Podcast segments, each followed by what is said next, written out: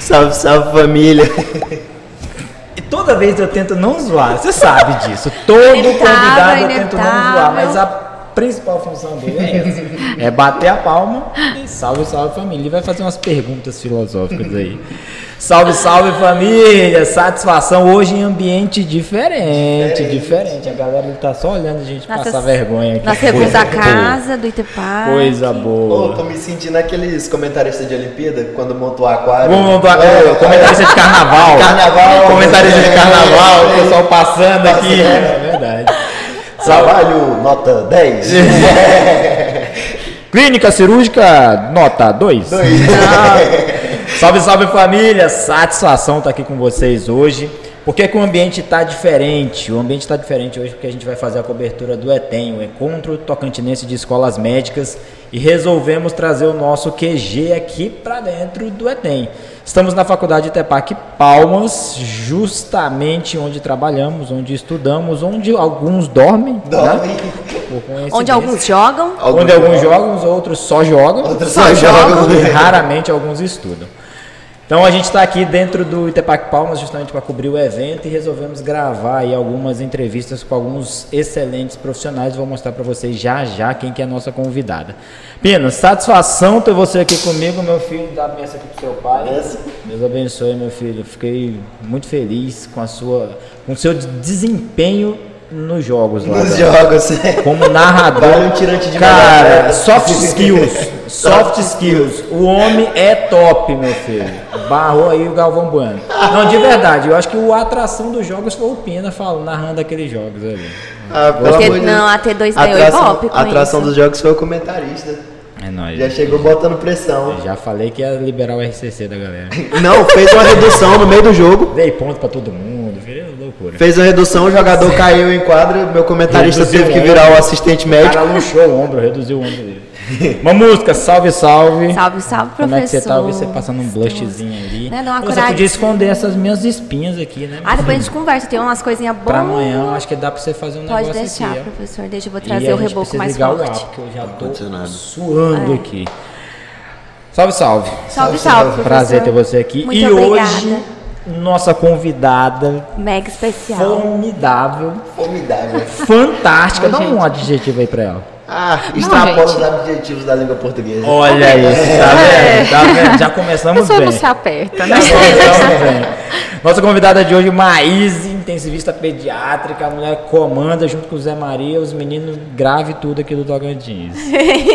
Maísa, seja muito bem-vinda. Obrigada. Obrigado por você ter aceitado o convite. Obrigado pelo seu marido ter feito você aceitar o convite. É, agradecimento não, mas ajudado. Agradecimento especial. Agradecimento especial, marido da Maísa.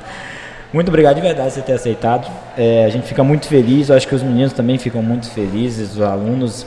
Nossa ideia aqui com, com o pós-plantão é justamente trazer para essa galera que está aí na faculdade alguma coisa relacionada à especialidade que os nossos convidados acabam atuando, alguma coisa relacionada à carreira médica, o que, que o cara passou, o que, que a, a médica passou até chegar onde ela está hoje, né? Então, coisas que a gente não vê no livro, né? E que a gente não conta para todo mundo. Algumas né? vezes não conta também, né? Então, é, pega o livro aí, vai estudar coisas puramente técnicas e esquece de do que, que realmente é a parte prática da vida médica em si. Então, esse é o nosso objetivo.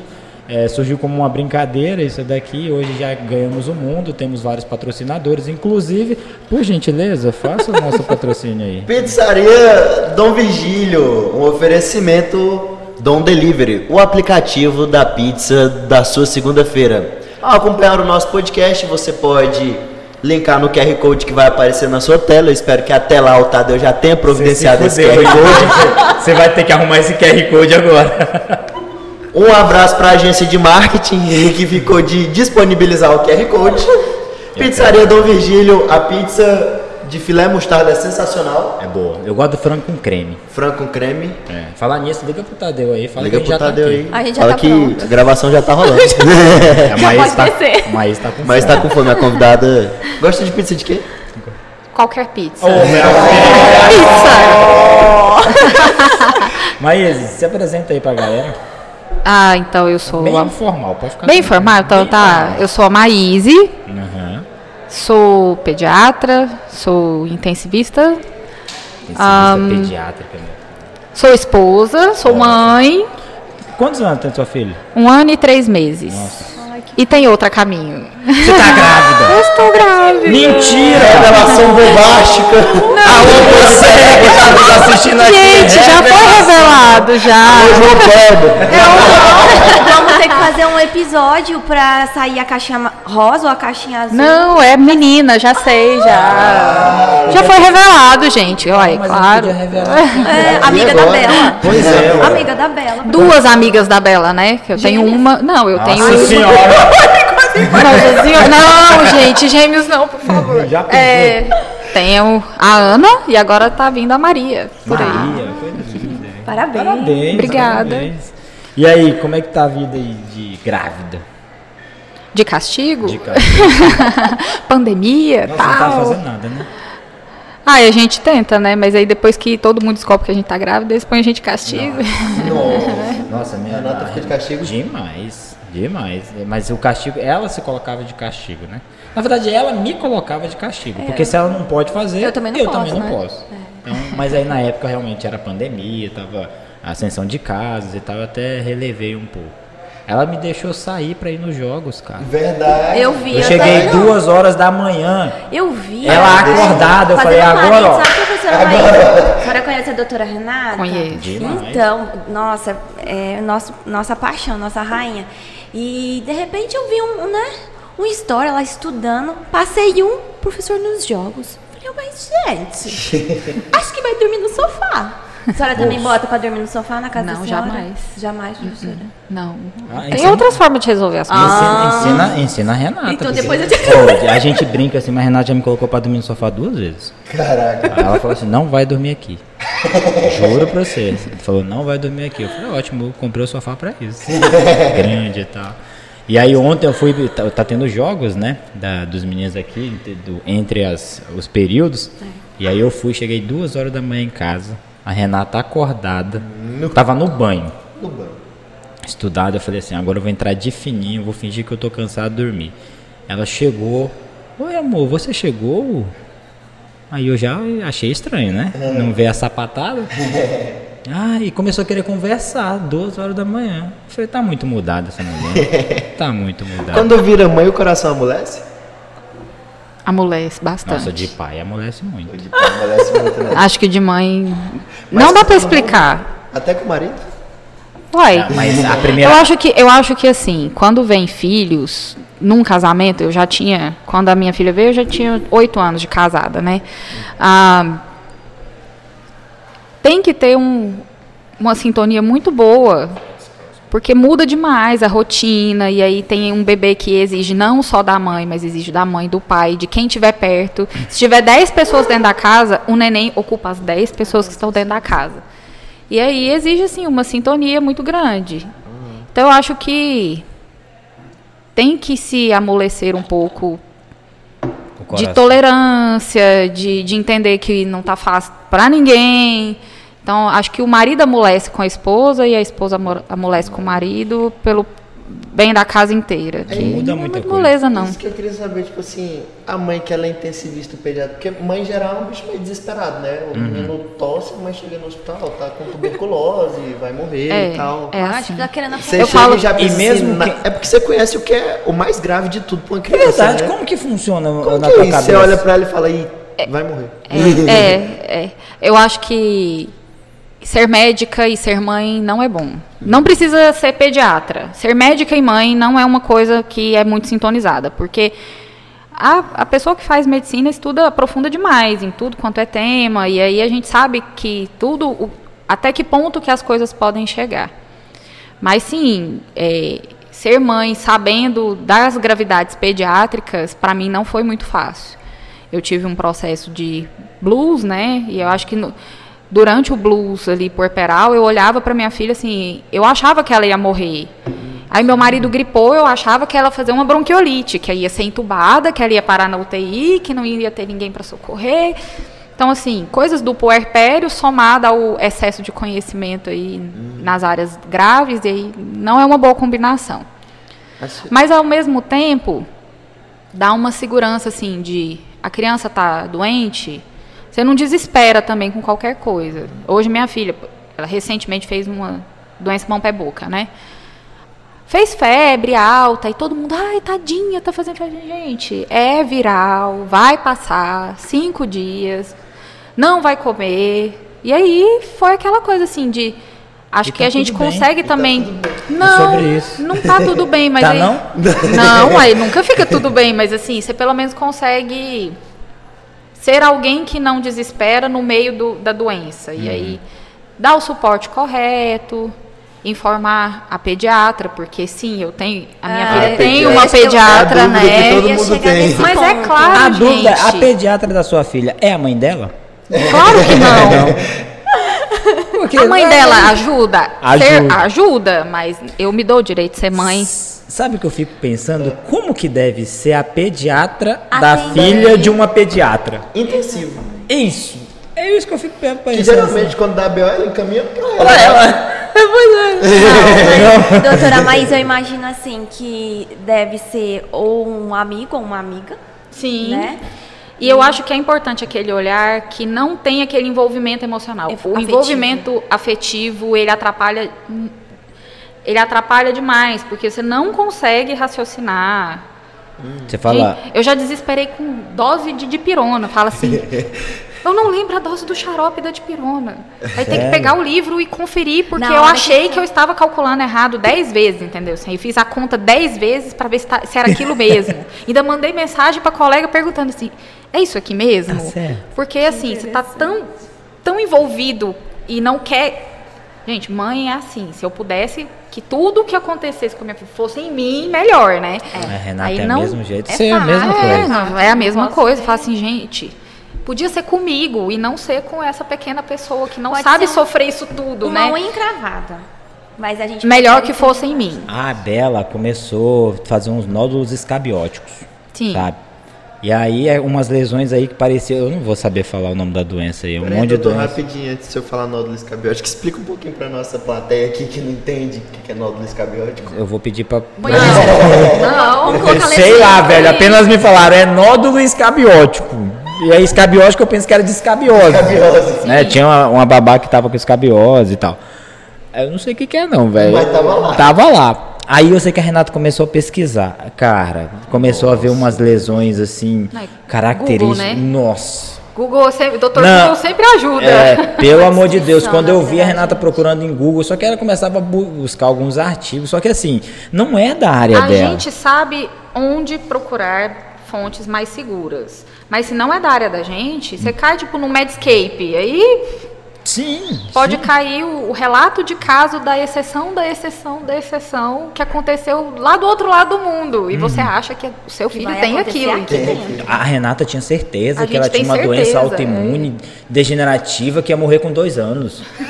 Juro, a Renata, eu peguei ela chorando umas duas vezes, assim. Não, Aí eu, chorei entendo. também, né? Eu entendo. Aí, mas é justamente por esse pensamento, né? Tudo você fica mu- muito preocupado, parece que é exacerbado o negócio, porque detém teoricamente o conhecimento sobre algumas coisas, e aí você acaba exacerbando tudo e acaba ficando preocupada. A gestação dela foi. A descoberta da gestação foi a mesma coisa. Não é, fez gestação um, é assim, você fez vai pro, um- pro ultrassom. fez um beta quantitativo, estava estourado. Ao invés de pensar que era gêmeos, é mola. Mola. É, nossa senhora, a Renata falou, é mola. E aí já tava lá e pensando, pesquisando qual que era o tratamento direitinho. Era o um Fábio virou assim, ei, É calma, é neném. tá vendo esse trenzinho aqui? É coração. Cara, mas é muito engraçado. Mas é assim, e a, e a gente saber, por exemplo, ah, vou fazer ultrassom morfológico do primeiro trimestre. Ela não dormia. Eu fico sem. Eu, eu perco o sono. É. Porque você fica pensando. E assim, eu falo que a gestação é uma coisa que eu não sei o que, que vocês acreditam, mas assim, eu sou evangélica e eu acredito em Deus e eu, e eu falo assim, que a gestação aproxima a gente muito de um, de um sobrenatural, sabe? Você não tem controle sobre o que está acontecendo ali dentro de você e está É um- acontecendo. E, e- e se o menino vem saudável, perfeito, com todos os dedos da mão, dos dedos... Gente, é muito maravilhoso. Eu acho que é um verdadeiro estado de graça. É, é, você. é, eu acho que assim, é presenciar um milagre dentro de casa. Porque Gente, parte de um nada para um ser humano. E você não tem controle se vai vir com mutação genética, se vai vir com um dedo a mais, um dedo a menos, se vai vir com é, alergia à proteína do leite, ou É. se não vai vir com alergia. Se vai ter cólica, se não vai ter cólica. Você não tem controle sobre isso. A LPV, né? Sei lá, um negócio. APLV. Meu, APLV. Ah, Renato falava demais isso. Eu, enquanto ela falando, eu tentando lembrar o que que significa a Alergia à LPV proteína LV. do leite vaca. Não sei, velho, essa porra. E então, aí- nesses casos, eu prefiro, por mais que seja médico, eu prefiro não saber. E aí você vai para um ultrassom e fica taquicárdico de pensar nas coisas que podem dar errado. A gente não pensa que pode dar certo com a gente. É tipo a teoria do caos. Aí de repente você recebe aquele. É. Você- quando nasce aquele neném mais lindo, perfeito, você fala assim, gente, eu não mereço, porque eu sei de tudo que poderia acontecer de ruim. É, aí E você tá pensa, aqui esse ser. você pensa assim, mas será que o Saudável, intestino dele sabe? É bom? será que o fígado não tá cirrótico? A gente não sabe, começa não a aprende a confiar, É. assim, que é bênção mesmo. Tá ali, é bênção e recebe a bênção, tá tudo bem. De vez em É, é, quando. mas é muito a teoria do, do, do caos, caos. mesmo. Mas de eu vez acho- em quando você olha pra Bela chorando, dá um aperto e fala assim, deve ser apendicite. Meu Deus. Ainda não cheguei nessa fase, não. Mas no não, dia que ela começar a neném não sentir faz dor... esse negócio aí, não. Mas neném só chora. Não, a Renata começou a fazer, fez introdução alimentar e aí começou a dar o que? Melancia. E eu falei, pelo amor de laranja, eu falei, pelo amor de Deus, tira o caroço que isso aí dá apendicite. Tá vendo? A gente não é normal. Não é, velho, a gente é. A minha cri- a criança comendo e a gente Você poderia pensar assim, gente, a sua filha tem capacidade, inclusive, de fazer um gag e cuspir a semente fora, mas não, você pensa que ela vai engolir e vai fazer um apendicite. Gente, gente, não é normal. A gente não é Entendeu? normal. Que, que o problema não é ser pediatra, o problema é ser É médico. ser médico, né? com certeza. Eu acho que pior. assim, calcular a dose da dipirona, minha mãe só virava e espremia assim, ó. E Rodava no na copo, minha mãe fazia na boca. Empurrar, é. Engole, engole, aí eu engolia. Não Era o vomita. inf- era Não vomita. inferno. Mas eu Era acho que em inferno. si, professora, o problema é ser da área da saúde. É, né? É, porque antes de fazer medicina, é, eu, te- eu tenho outra graduação, sou fisioterapeuta, e quando eu tive o Rafael, é, eu passei boas noites sem dormir, porque ele já tinha um, um certo grau de refluxo e eu tinha certeza que ele bron bronco aspirar. Eu tinha certeza. Em vez de, né? Uhum. Não, mas era. era É, eu, Eu não, eu não estendi assim para outras áreas da saúde porque foge do meu conhecimento. E assim, agora da medicina mesmo, É gente, terrível. a gente não é normal. Eu falo isso. não é normal, né? Não. Mas aí E- conta pra gente, desculpa, professora. Pode falar. Mas aí conta pra gente, professora, é, como é que você faz pra administrar? Nós temos muitas colegas que querem ser pediatra. Muitas, várias da nossa sala que Ai, querem credo. ser pediatra. Ai, Ainda bem que ai, tem. tem. Pelo encaminhado. E uma das perguntas que, que É assim, verdade. conversando quando eu falei que a gente ia receber a senhora, era essa questão. É, como conciliar o momento certo de ser mãe na carreira é, né, da, da médica e a senhora que escolheu a pediatria, como é, é também fazer esse gap entre até aqui eu sou mãe, até aqui eu sou pediatra. Tá, então a primeira pergunta de novo. Então vamos lá. A primeira é. vamos começar por essa que a gente já linka no que a gente estava conversando. É, Como saber que até aqui, com as suas crianças, você é mãe? A partir daqui eu tenho que ser pediatra. Como que você consegue fazer essa, essa divisão? Ou, fa- ou não faz. Não, ou no- não faz. ou No, não faz. no, no fundo, essa divisão, ela não existe. É impossível você, não, agora eu vou deixar todo o conhecimento que eu tenho aqui guardado e eu vou ser mãe. Você olha com o olho clínico, você faz uma ausculta, você tem um otoscópio em casa, né, assim. É, Tu já fez isso? otoscopia? É. Com certeza. Nossa. Meu Deus. Eu vou. É porque eu não uso A esteto, mas eu vou arrumar não- alguma é, coisa. É, faz Não pode levar o bisturi. Então, eu não posso usar as coisas que eu uso no trabalho, porque aí minha- a Renata não vai gostar. Até porque eu, eu acho, eu não sou uma pessoa que gosta muito de incomodar. Então eu acho que eu incomodo muito se eu ficar assim. Será que a Ana tem isso? Será que a Ana tem aquilo? Será que, sabe? Então eu acabo fazendo um exame físico. Fala assim pro pai dela, né? Assim, Estevão, segura a Ana que eu vou dar uma olhadinha nela. É uma olhadinha breve. É claro que o meu olho está enviesado pelo sofrimento da minha filha, que eu não quero ver ela sofrer. Mas, é, a gente faz o exame examina E, e aí, e aí sim eu perturbo a pediatra. Falei, olha, é o seguinte, tem. Aí você passa um relato de casa, entendeu? É isso. Estou imaginando. A Ó, mãe. há três leiga. dias a criança, criança começou com um quadro de febre, de tantos graus, e, e é, eu fiz isso, fiz isso, melhorou, não melhorou, e agora ela começou, sei lá, com exantema, ou agora eu, eu vi que o conduto auditivo dela parece que está inflamado. Mas assim, eu não estou confiando no meu olhar clínico, porque eu sou mãe. Tem um Tem viés. como você dar uma olhadinha? A minha hipótese diagnóstica é essa. Olha aí, mas a minha hipodiagnóstica é. é O que você acha? Vamos discutir. Não, mas aí- aí assim. Brincadeira, professor. Aí é aí que para, entendeu? Assim, a gente olha, mas aí eu paro. Porque, se, porque senão, pra quê, né? Ter É. alguém para, Pra cuidar, para né? cuidar. E outra coisa, existe um, o prontuário, existe a história que está toda registrada no prontuário. Eu não tenho prontuário em casa. Em casa eu sou mãe, entendeu? Entendi. Então, É isso. mistura, né? Não separa. Mas eu, desde o começo, falei: olha, eu quero ser mãe. Aí o pessoal fala assim: mas você leva ela no consultório? Eu falei: claro, gente. Até porque eu não faço consultório. Ah, tá. Eu não faço consultório. Então, aquela, aquela puericultura, aquele zelo da puericultura, de saber é, velocidade de crescimento, ganho de peso adequado, desenvolvimento neuropsicomotor da criança. Eu sei isso. Fez parte da minha formação? Fez, mas não é uma coisa que eu atuo todo dia. Dose de vitaminas. Não é uma coisa que eu O atuo, que eu sei desespero todo quando o dia. paciente então, me pede uma vitamina. Tem uma vitamina que eu tô comendo pouco. Desespero. Não, mas tem, a- tem as profilaxias que a criança faz, né? Normal. ferro, E aí, né? Do ferro, a vitamina Nossa, D. Um beijo pra McCartney, que todo dia me pergunta do Maravilhinda ela.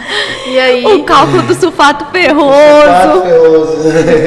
Ah, A Bela tá Então, tomando- essas coisas de pediatria, é muito necessário ter alguém que tá ali se atualizando sempre, nesse, nesse sentido, que, gente, quem faz emergência perde um pouco a mão da clínica, né? Daquela coisa mais tranquila, perde mesmo.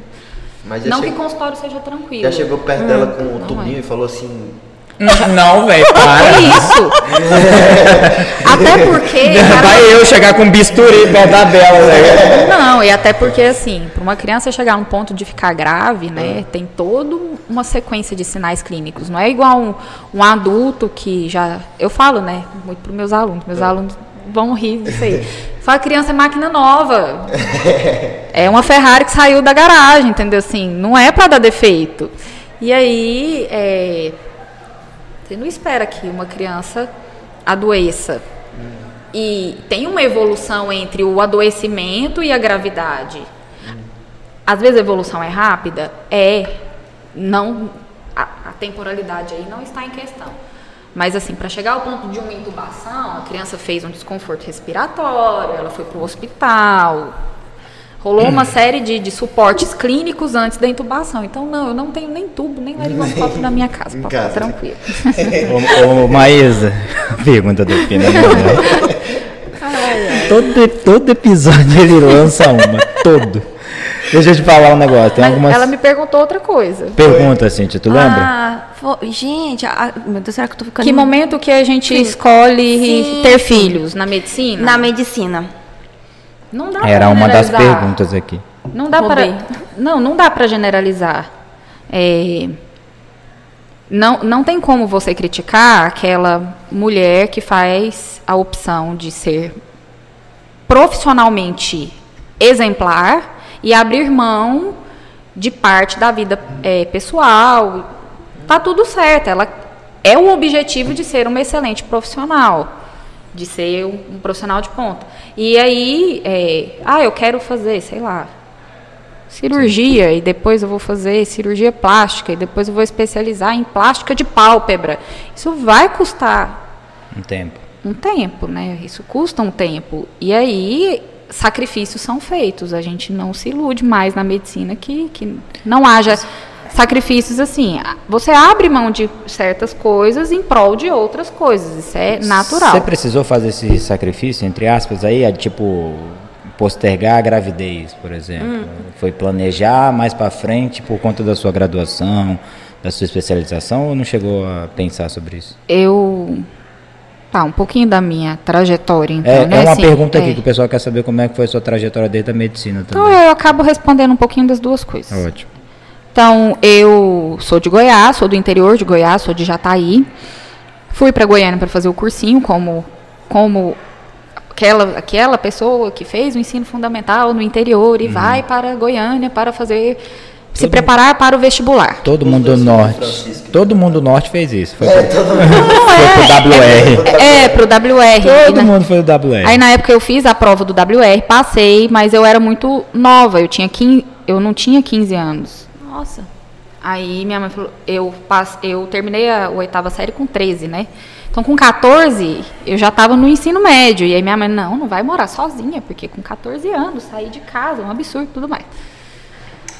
E aí eu acho que o primeiro sacrifício é esse, sair da casa dos pais. Só que quando você tem 14, 15 anos, isso não é Um de fato um sacrifício. sofrimento. Você até quer, né? Muitas Não é vezes. de fato um sofrimento, porque você quer muito passar no vestibular, você quer muito fazer uma faculdade, você quer muito, muitas coisas, e aí é, você sai de casa. Parece que aquilo é o natural, é o que tem que ser feito. E aí, depois disso, é, foram quatro anos em Goiânia, morei com os meus avós maternos. Graças a eles, assim, meu avô me buscava e me levava pro cursinho. Ah, tem aula de literatura sete horas da noite. Ele gastava 40, a gente gastava meia hora, 40 minutos para chegar. Meia hora e 40 minutos para voltar. Então, quando ele voltasse para casa, ele tinha que me buscar de novo, porque a aula durava uma hora e meia. Sim. E aí ele ficava lá na porta, junto com o porteiro da, do cursinho, esperando eu assistir a aula toda pra gente poder voltar, entendeu? Assim. Engraçado, e meu avô tem ensino fundamental. Não fez nem ensino médio. Não. E aí, e valoriza, sabe, o estudo. Era o maior orgulho dele, assim, de levar a neta dele pra fazer o cursinho. Que fofinho. Coisa boa, velho. Aquela torcida na porta da, da- do vestibular também tinha, Sempre teve, né? sempre. Era vovó, mãe, pai, irmã. Toda aquela comoção, assim. de- e, e eu sempre Bons fui muito, muito ansiosa, né? Que, parece que aquela ansiedade permeava a família inteira. Sim. Depois de quatro anos, eu passei aqui na Universidade Federal do Tocantins. Aqui e vim para cá. É, eu acho que aí foi o segundo maior sacrifício, porque largar a família toda para trás e vim, né? Em busca do sonho, né? E aí fala assim, cara, a vida inteira, porque não, é, não são quatro anos de cursinho, né? É uma vida inteira sendo, tentando ser a melhor aluna, a melhor filha, a melhor, né? Uhum. E aí você vai, tá, passa 1.200 quilômetros da sua casa, né? É KM. Então eu vim com a intenção assim, vou vir, vou fazer a faculdade, vou voltar para perto da minha família. Seis meses depois eu conheci meu esposo. S- olha, aí desandou. Que é tocantinense, então. Não, ele é goiano e mora aqui desde a fundação de Palmas. O pai dele veio e de- ele morou um tempo aqui, um tempo em Paraíso e voltou para cá. Aí Palmas ganhou seu coração e você não voltou mais.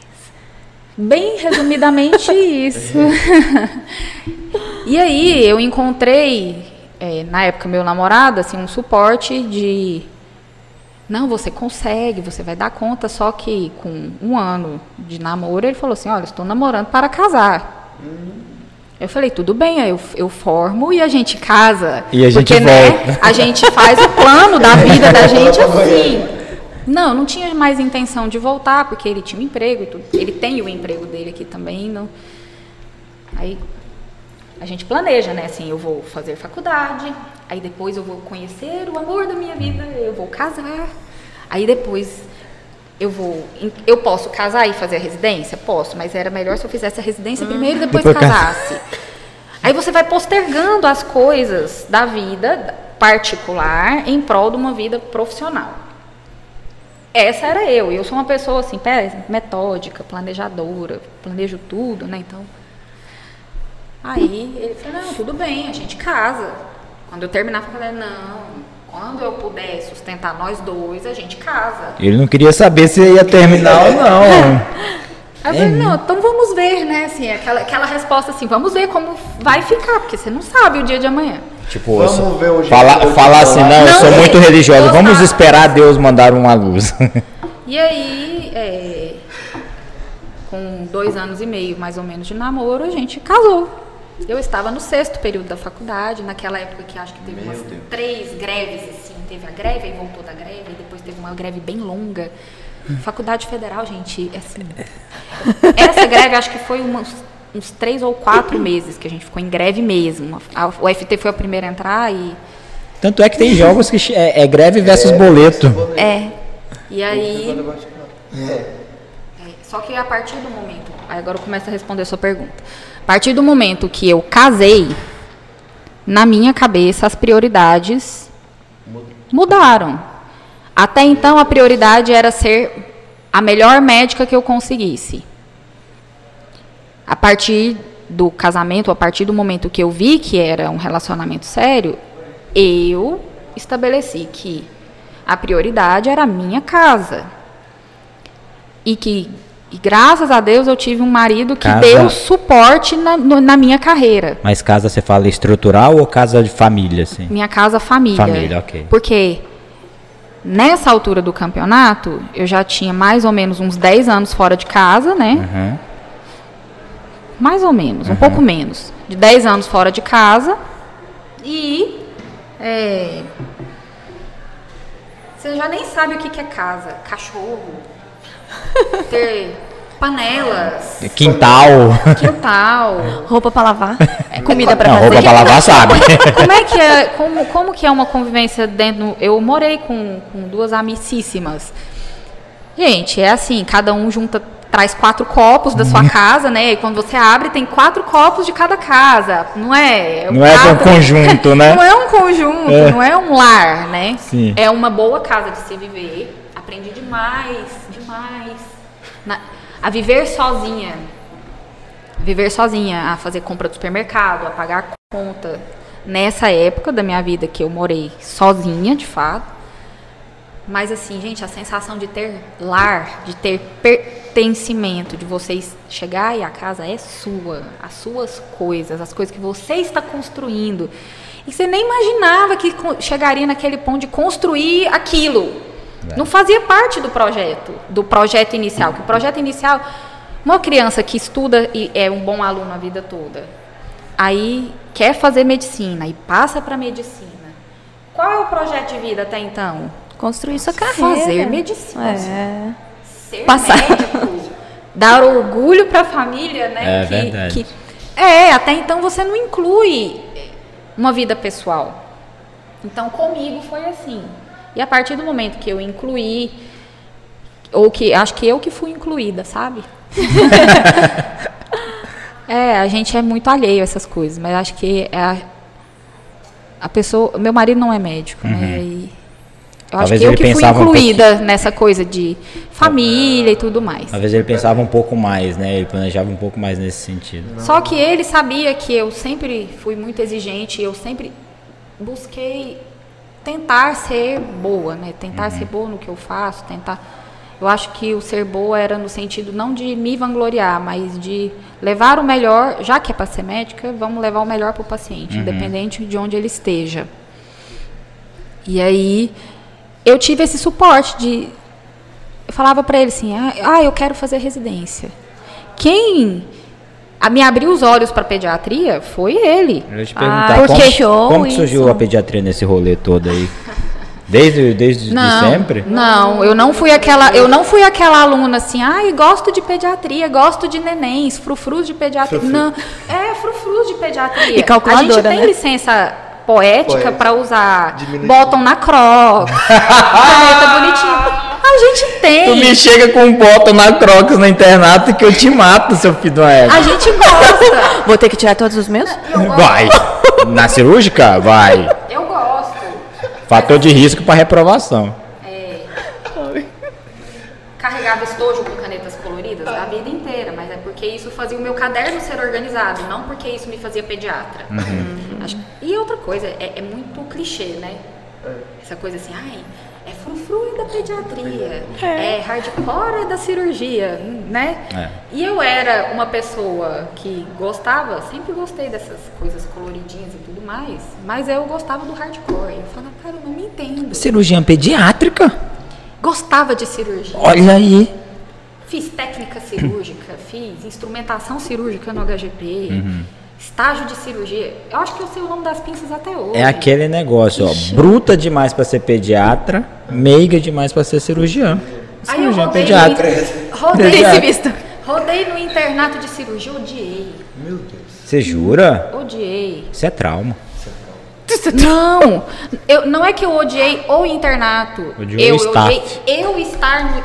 Ah. É porque a espe- eu não sei se a minha expectativa era muito grande e foi frustrada, assim, de, de- eu não correspondi às minhas expectativas. Você se frustrou com você mesmo, Eu me- assim. porque eu pensei que eu ia amar ficar em pé 10 horas assistindo uma cirurgia e eu não gostei. Eu falava, e agora? Quem é que gosta, que que eu vou filho? fa- Nem que eu que que vou sou fazer cirurgião gosto. vida? Porque eu sempre gostei de cirurgia, eu sempre gostei de dar pontinhos. Da pontinhos.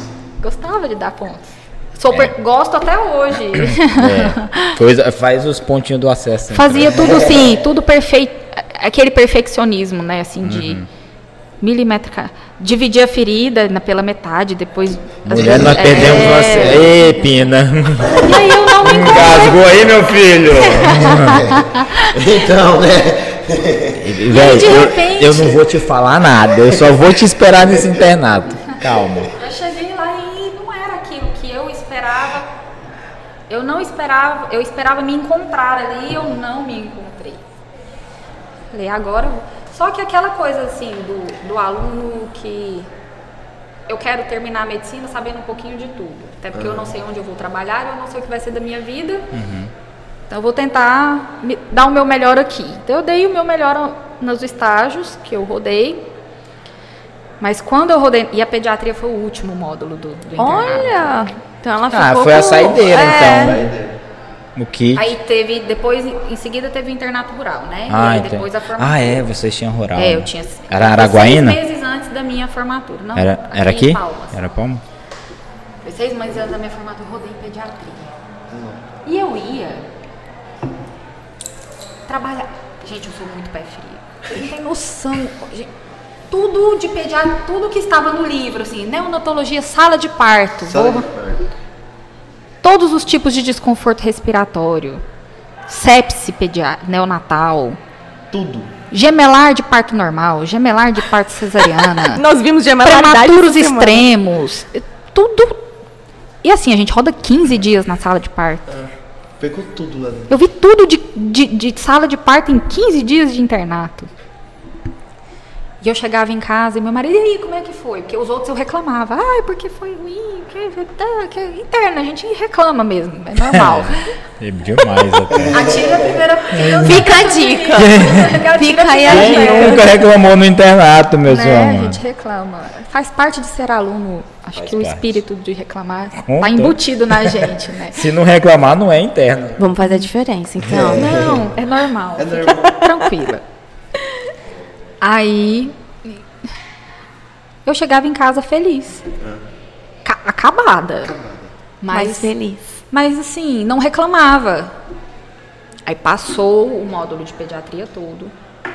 Não foi diferente no pronto-socorro, na enfermaria. Não foi diferente. Eu via bastante coi bastantes coisas.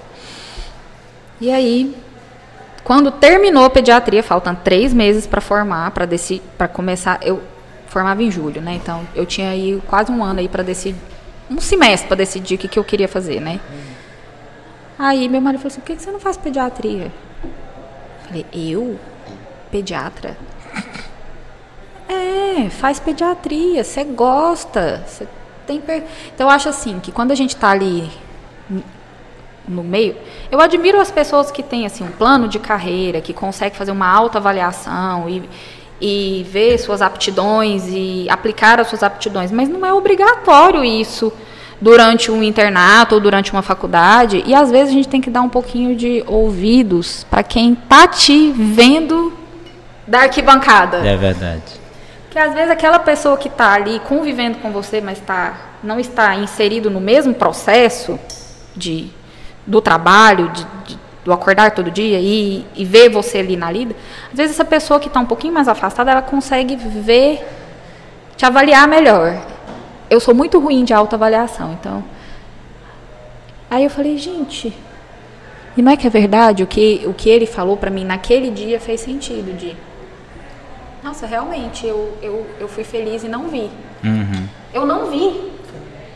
Mas você Eu viu que você não tinha sido feliz na cirurgia. Eu via. É. Mas eu não. Quando eu fui. fui é, É, realmente seu limiar é muito alto, assim. Seu, seu, seu ponto de corte é muito alto com relação à autocrítica, não? eu No não sentido. conseguia avaliar assim, lá, lá, de falar assim, nossa, eu gostei disso aqui mesmo. Até porque, gente, é, para quem gosta de pediatria, pediatria é, é um leque, é uma medicina inteira. Tem espaço para É.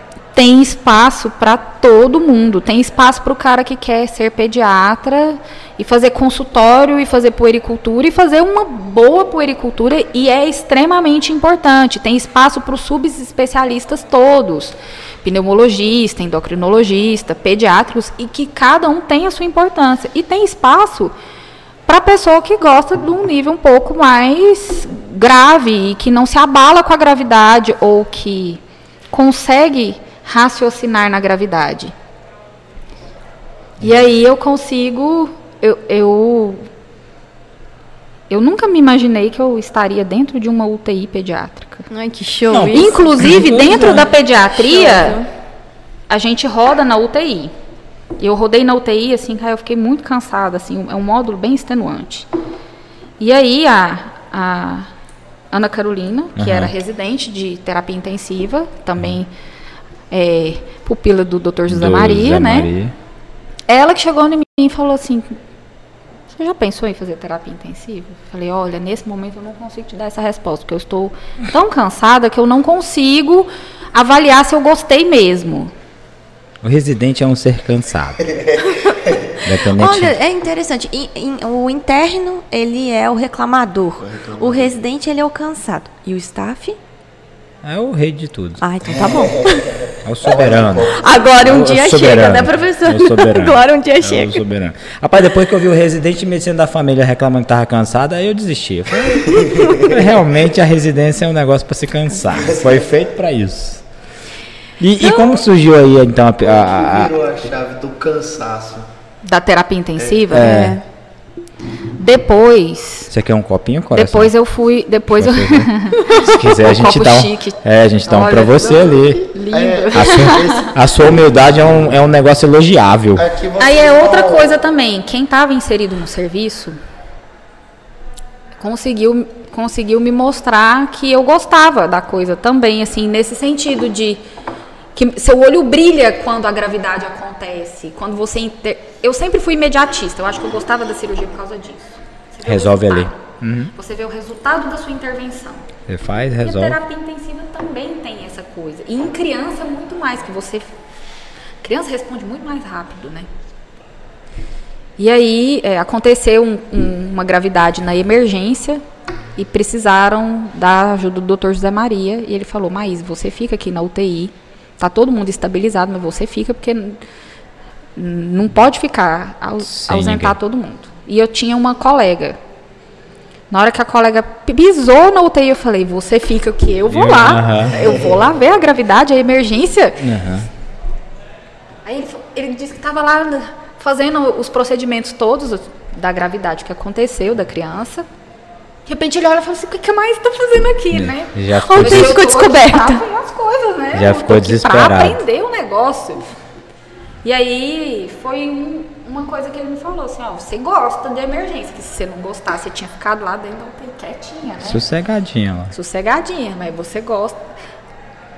E eu sempre gostei de procedimentos, intubação, acesso central e etc.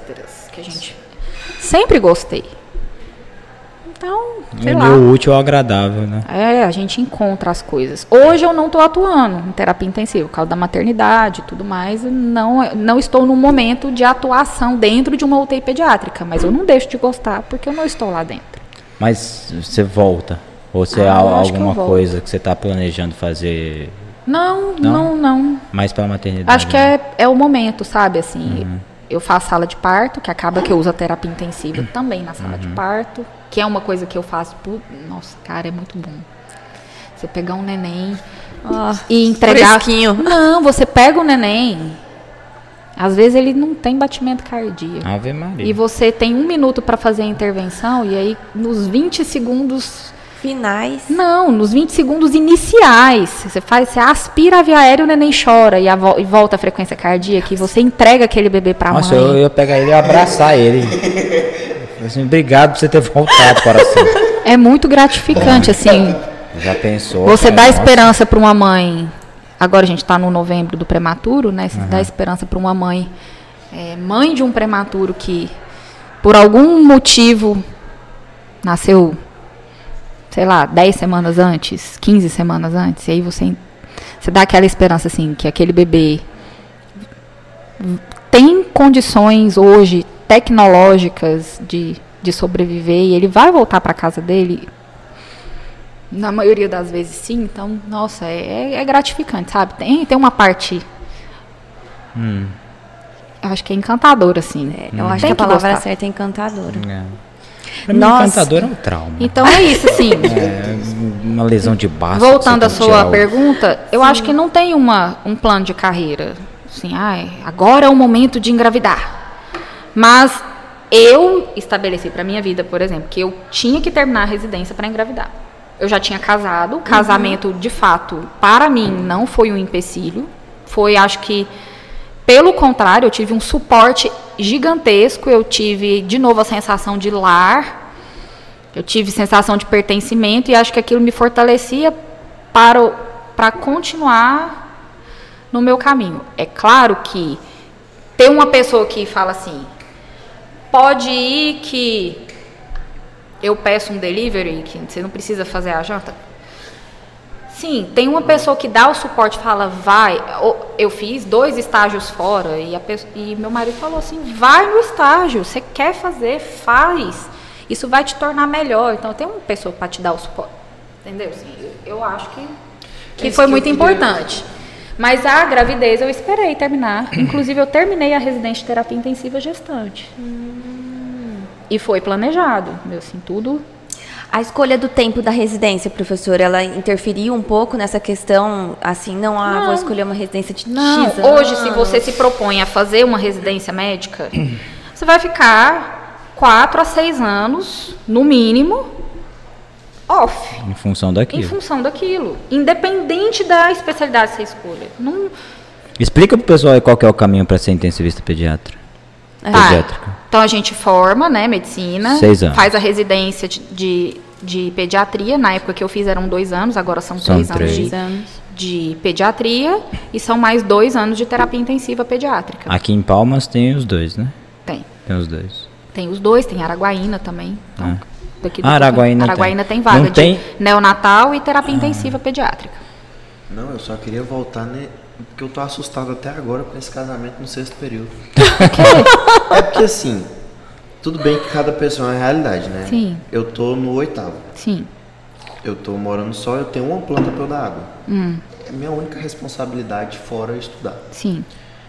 E a minha mãe, que é mãe, me liga e fala: Sim, esqueceu que eu existo? Eu falo, mãe, eu tenho que estudar e eu tenho que dar água pra minha planta. Sim. Que se administra um casamento numa vida tão corrida do jeito que é? Deus ajuda, meu filho. Deus ajuda quem cedo madruga. Deus Cabe, ajuda. O, o dia Cabe. dela e o meu tem as mesmas 24 horas. Entendeu? Entendi. Onde entra aí? Você Oi. queria. Faz. Não, quando eu casei no sexto, sétimo período, eu, eu ia pra facu... eu acordava, separava as coisas pro almoço, ia pra faculdade, tinha aula de manhã, chegava da faculdade, eu fazia o almoço, almoçava, descansava uns 40 minutos, voltava pra faculdade, aula a tarde toda, chegava de noite. Aí eu estabelecia, olha, para eu estar no fim de semana com meu marido, eu tenho que estudar durante a semana. Ou hoje a gente precisa sair porque tem um compromisso, o aniversário de alguém.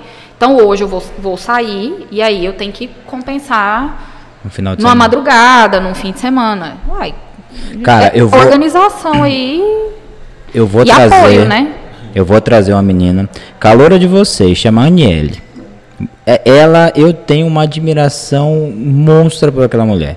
Ela, Ela é cara, show. ela é formidável. Ela é mãe de duas crianças. Duas crianças. Ela é esposa. Enfermeira. Ela é enfermeira. Ela é enfermeira intensivista, tem, tem carga horária de 20 horas, se não me engano. Dá plantão na UTI do HGP, que é o caos, aquele negócio ali.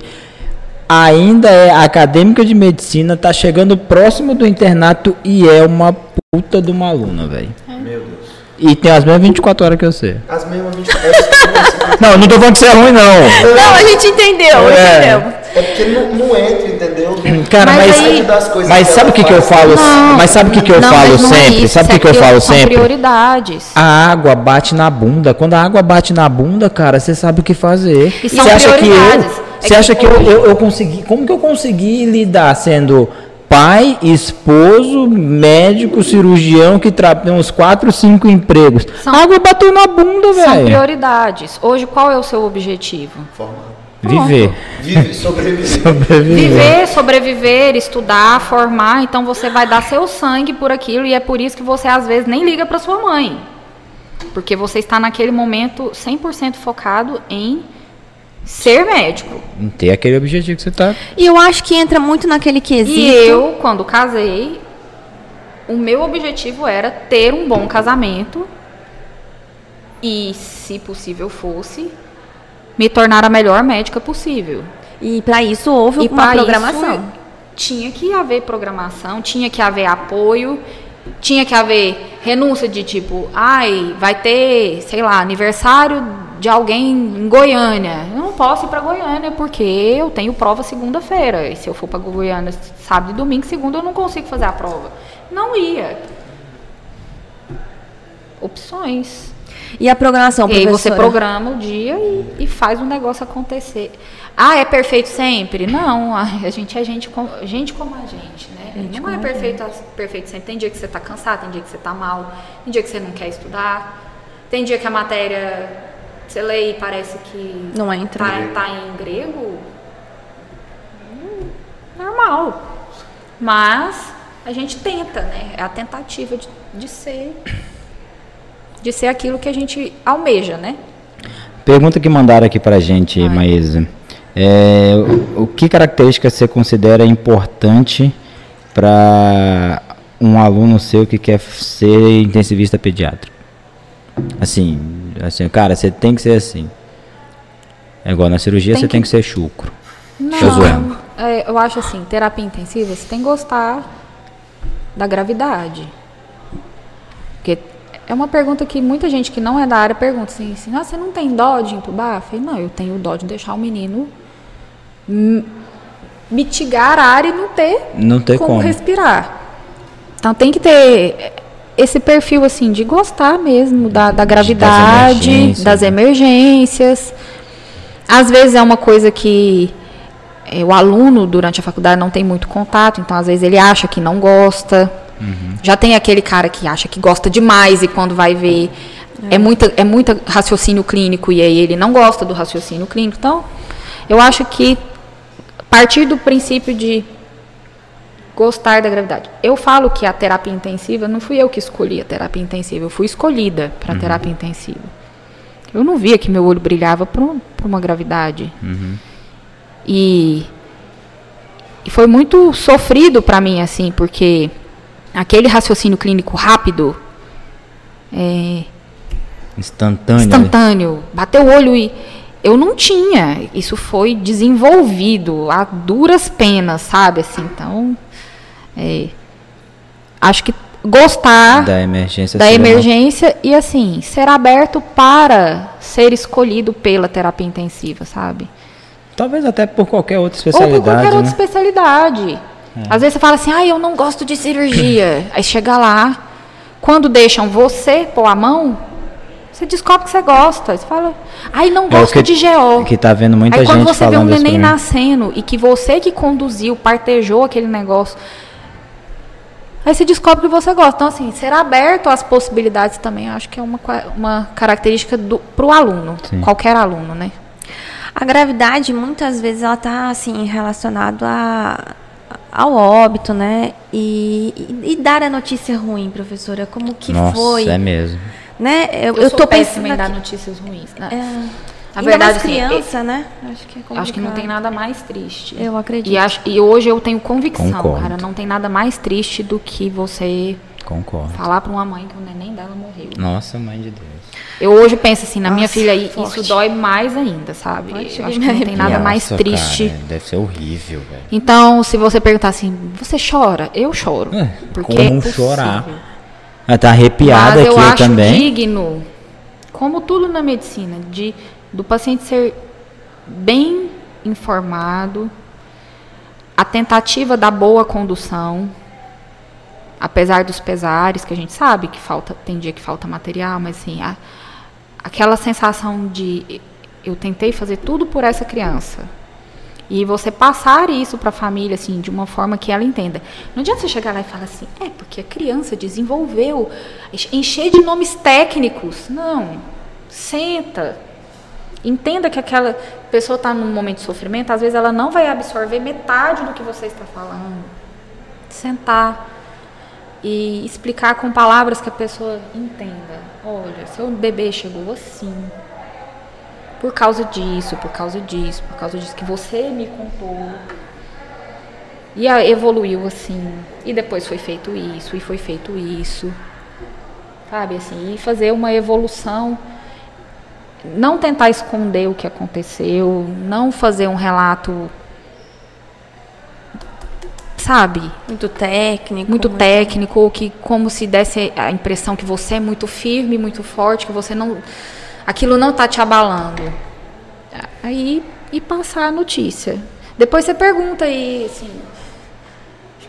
Professor José Maria é um bom parâmetro. Você pergunta eu, eu, eu acho que eu sou péssimo para dar más notícias, porque realmente aquele envolvimento eu ainda, eu ainda não consegui. Você tem um protocolo assim na sua cabeça, pô, tô indo encontrar a mãe dessa criança que morreu pra comunicar que ela morreu. Você vai passando no corredor, o filmezinho vem na cabeça e você fala assim, pô, vou fazer um, um, um checklist do que eu preciso falar, de como preciso, ou você deixa a emoção levar na hora? Não, não Porque eu- claro que não é uma emoção assim, ah, eu vou. ah, Sim, sim. É, eu repasso antes de conversar com a mãe. Primeiro a gente organiza a criança, né? Uhum, sim. Pra não ficar aquele cenário, aquele cenário De guerra, muitas vezes. de, de múltiplas intervenções simultâneas e aí é a gente organiza o cenário, é, pergunta se a, se está acompanhado, se não está acompanhado. Às vezes a mãe está aguardando o pai que está na estrada. Você não vai dar notícia agora. Espera o pai sair da estrada, chegar lá dentro do hospital e a gente dá a notícia. Porque senão você vai causar um acidente. Então, assim, a gente, eu, eu tenho essa preocupação de pensar na pessoa que vai receber a notícia E no macro também, né? Repasso mentalmente a sequência de fatos que aconteceram. E depois rola a cobrança, assim, gente, será que não faltou alguma coisa que eu tinha que ter feito? A gente, a gente repassa para o próprio aprendizado, a gente repassa porque, gente, é impossível assim, você não re- reprisar aquilo múltiplas vezes, vendo se não tinha mais alguma intervenção que poderia ser feita. Não é questão de culpa, é questão de, de sequência de, melhoria. raciocínio e Deus livre outra criança para- apresente a outra a mesma coisa, a gente saiba fazer uma intervenção mais ágil. Melhor. Nem, É buscar melhoria do, do- buscar do- da assistência, do né? né? E eu repasso então todo tudo que aconteceu, a sequência de fatos que aconteceram Uhum. e e tento é, passar a notícia. Só que aí vai do- de quem está recebendo, vai do, a pessoa está desesperada, já tem um psicólogo ali perto para acompanhar. Eu só f- dou notícia com o psicólogo do lado. É, a gente também. Uhum. Se o psicólogo já chegou, aquela, como é que tá? Tá muito abalada, tá chorando demais, desesperada demais. Se tiver desespero demais, a pessoa não vai parar para te escutar. Então não adianta. Você tem que ter uma escuta. E aí tentar preparar, mas e no geral passar a notícia, os fatos como eles aconteceram.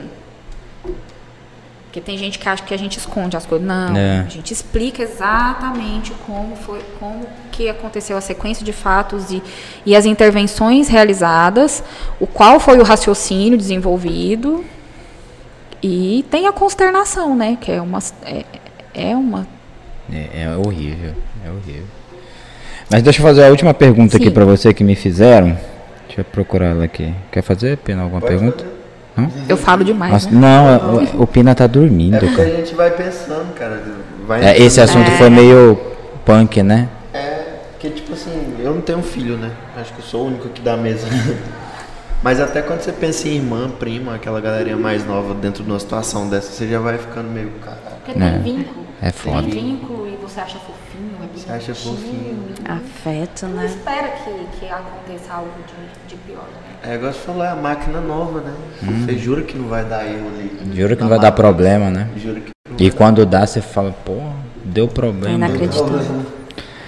Maíse, é, o pessoal tá falando assim, pergunta pra ela o que que ela vê de diferença na formação que ela teve de quando você era aluna para o dos alunos atualmente. Aproveitar que você é docente. Você é docente daqui de Porto? Ou Daqui de Porto. Daqui de Porto. Você vê alguma diferença da tua formação para a formação de cada? Não necessariamente fazer comparativo entre pública e privada. Não, eu não mas... tive emergências. É, né? Eu não tive ACLS, eu não tive pausa, eu não tive ATLS. Eu tive a grade básica. E aí hoje os alunos olham e falam assim: ai, que professor está explicando. Falei, Gente, vocês têm noção que o que eu estou explicando para vocês hoje na graduação, eu tive durante um- a residência, às vezes no R2 de pediatria, no R3 de terapia intensiva, que eu fui aprender dispositivos ventilatórios em pediatria. Eu tenho essa aula lá Uhum. na habilidades e atitudes. Eu não tive isso na minha graduação. E quando eu formei, eu fui trabalhar na emergência como clínica, eu não fui trabalhar como pediatra, porque eu, eu respeitava a questão da, da especialidade. Então eu não tinha coragem, eu não tinha coragem de sentar e falar, eu vou atender agora, a partir de agora, que eu estou formada só crianças. Não, eu falei, a partir do momento que eu terminar a residência de pediatria, eu vou atender crianças. E aí, é, eu não. Eu. Eu não tive essas coisas de emergência. E eu já disse, eu sou pé frio. Então, quando eu formei, essa coisa não mudou. Eu pegava infarto, Tragédia. AVC, tinha que fazer aquela sequência do ACLS. Eu não tinha feito o ACLS, não tinha dinheiro para pagar o ACLS. Eu achava que. Não tinha, não tinha. E era caro mesmo. E era caro, então. É uma das diferenças. Você acha que sai bem mais preparado que na nossa época, por exemplo? Eu, eu tenho essa visão. Eu tenho essa visão, mas é. assim, é aquela coisa que o aluno que faz a faculdade também tem. Então, por isso que eu não vou falar assim, ah, é público ou é particular. Uhum. Não. É, Eu senti, eu senti lacunas quando eu formei, mas eu acho que isso todo mundo vai sentir de alguma forma. Independente da instituição que fez. O funil é o mesmo, né? O funil é o O mesmo. funil vai sempre ser o mesmo, independente se você. Eu acho que a, a, a- matriz que vem sendo aplicada nas faculdades agora vem melhorando muito no que diz respeito à Raciocínio emergência. clínico. Raciocínio clínico, sala invertida, então. Interve- intervenções. Eu não, não- sei lá, eu não tive essa grade. A minha É. grade foi, a minha, meu ensino foi aquele. Então, eh, obviamente que isso faz o, o aluno sair um pouco mais preparado, ou pensar que está um pouco mais prepara- preparado, mas o funil vai ser o mesmo, cara. Ah, A- a- às vezes a gente vai sair da faculdade sem ter aquela sensação de que, pô, estou preparado. Não. O cara que bate no peito e fala assim, estou preparado para dar um plantão, é corajoso e com certeza ele está só pensando no dinheiro. Vai pô, vou ter certeza. É a sensação quando pega o serrinho na mão e fala, não, agora Primeiro plantão. Eu, sen, é minha. eu senti assim, um- pesada, sabe? Eu queria morrer. Eu não né? tinha aquela alegria que o pessoal falava assim, ai, peguei meu serrinho. Não, eu tive essa alegria. A alegria enquanto meus amigos estavam tudo aqui. A hora que eu cheguei em casa, que eu joguei o. a- a- era um papelzinho com o CRM provisório em cima da mesa, eu olhei pra ele, ele olhou pra mim, eu falei, o que, que eu vou fazer contigo? Sério, velho. primeiro plantão. Pelo amor de dorme, Deus. E que você chega no plantão, você quer lembrar de tudo. De infarto a, a obstetrícia, tudo, entendeu? Não, é um plantão de 24 horas que é 24 horas Você ligado. fica 24 E horas meu? assim, ó. Eu fiz 60 horas, mulher. No primeiro? O primeiro. Rolou um caderninho? Eu, minha filha rolou de tudo. Eu entubei, eu fiz crico. Crico? Com que experiência? Ainda bem que eu tinha feito a TLS recente. Mas eu tinha feito crico num boneco, né? Não, porque a paciente, gente não. escuta os professores da TLS chegaram a conversar com a gente, né, Eu numa que não, a crico é uma coisa que assim vai demorar muito, não acontece tanto. Imagina chegar no primeiro plantão uma crico. Vacilo. Então, pelo menos pra mim foi, foi assim. Eu senti o peso. Eu também. Eu também. E chegou a levar ah, o caderninho do internato? O caderninho, o black book, white book assinado, tu- tu- tudo Eu que sei você com sei armado. Né? Assim, ali, Black Book. Você já viu um Black Book, Pino? Nunca vi um Black Vou Book. te apresentar. Eu vi esses dias lá na leitura. book, Muda, né? Você vai Eu- entender eu por tinha que, um que ele foi pro meu primeiro plantão. Black Book tinha de cirurgia, de clínica Eu e tinha, pediatria. eu Eu tinha tinha. uns três, eu levava Eu os tinha os três. três, E eu eu ainda levava os levava um três. livro que era da USP, um, um livro de emergências Emergências da USP. clínicas, É, emergências clínicas da. USP, esse mesmo aí. Eu também levava. levava. eu Anotou? levava Anotou? Aí- Porque tem que ter eu anotado isso. O livro que eu não levava os seis anos da faculdade Da pra faculdade. meu filho. Caraca. Você vai pro Tava plantão, você vai de mala e ninguém entende por que você tá com a mala. É. Metade da mala são livros, tal. E, e assim, enquanto não tem paciente, É. você fica imaginando assim, mas se chegar um infartado, eu não, eu não lembro qual é a dose da adrenalina. Você fica assim, não Eu, fica? sempre jurava que o ônibus ia cair, ia tombar, ia E machucar fica, 50 você fica ali eu durante a madrugada, folheando o livro, revisando as coisas que... vo- É como se fosse uma pré-prova. É. Meu Deus do céu. Sabe o Ossi? Sim. É o Ossi, pronto. Aquele osso que dá, vai ser daqui. pronto. Você não é. sabe Exatamente. exatamente. Só que aí, nesse caso, não é você que vai entrar na sala, é o paciente. Você está na sala e o paciente entra. Eu tinha taquicardias, assim, de pensar que. Você, você sonha que vai chegar uma gestante que, que tá em trabalho de parto e você vai mandar ela na ambulância e, e você devia ir junto e não foi. É umas coisas. Quando assim. você era formado, você já tinha feito algum parto? Não, tinha acom- Acompanhado. Durante o internato, a gente, eu acompanhei e eu acho que eu tive o privilégio, assim, tanto dos obstetras quanto da equipe multidisciplinar, do Dona Regina, assim, de segurarem na minha mão e falar, vai, faz assim, faz assim. Então, a gente aprendia a conduzir. Show. Moço, porque eu como estudante eu morro de medo de estar dentro do avião. Ah, cadê o médico? Eu já Não, e o primeiro voo também, você tá formado, aí você vai voar a primeira vez.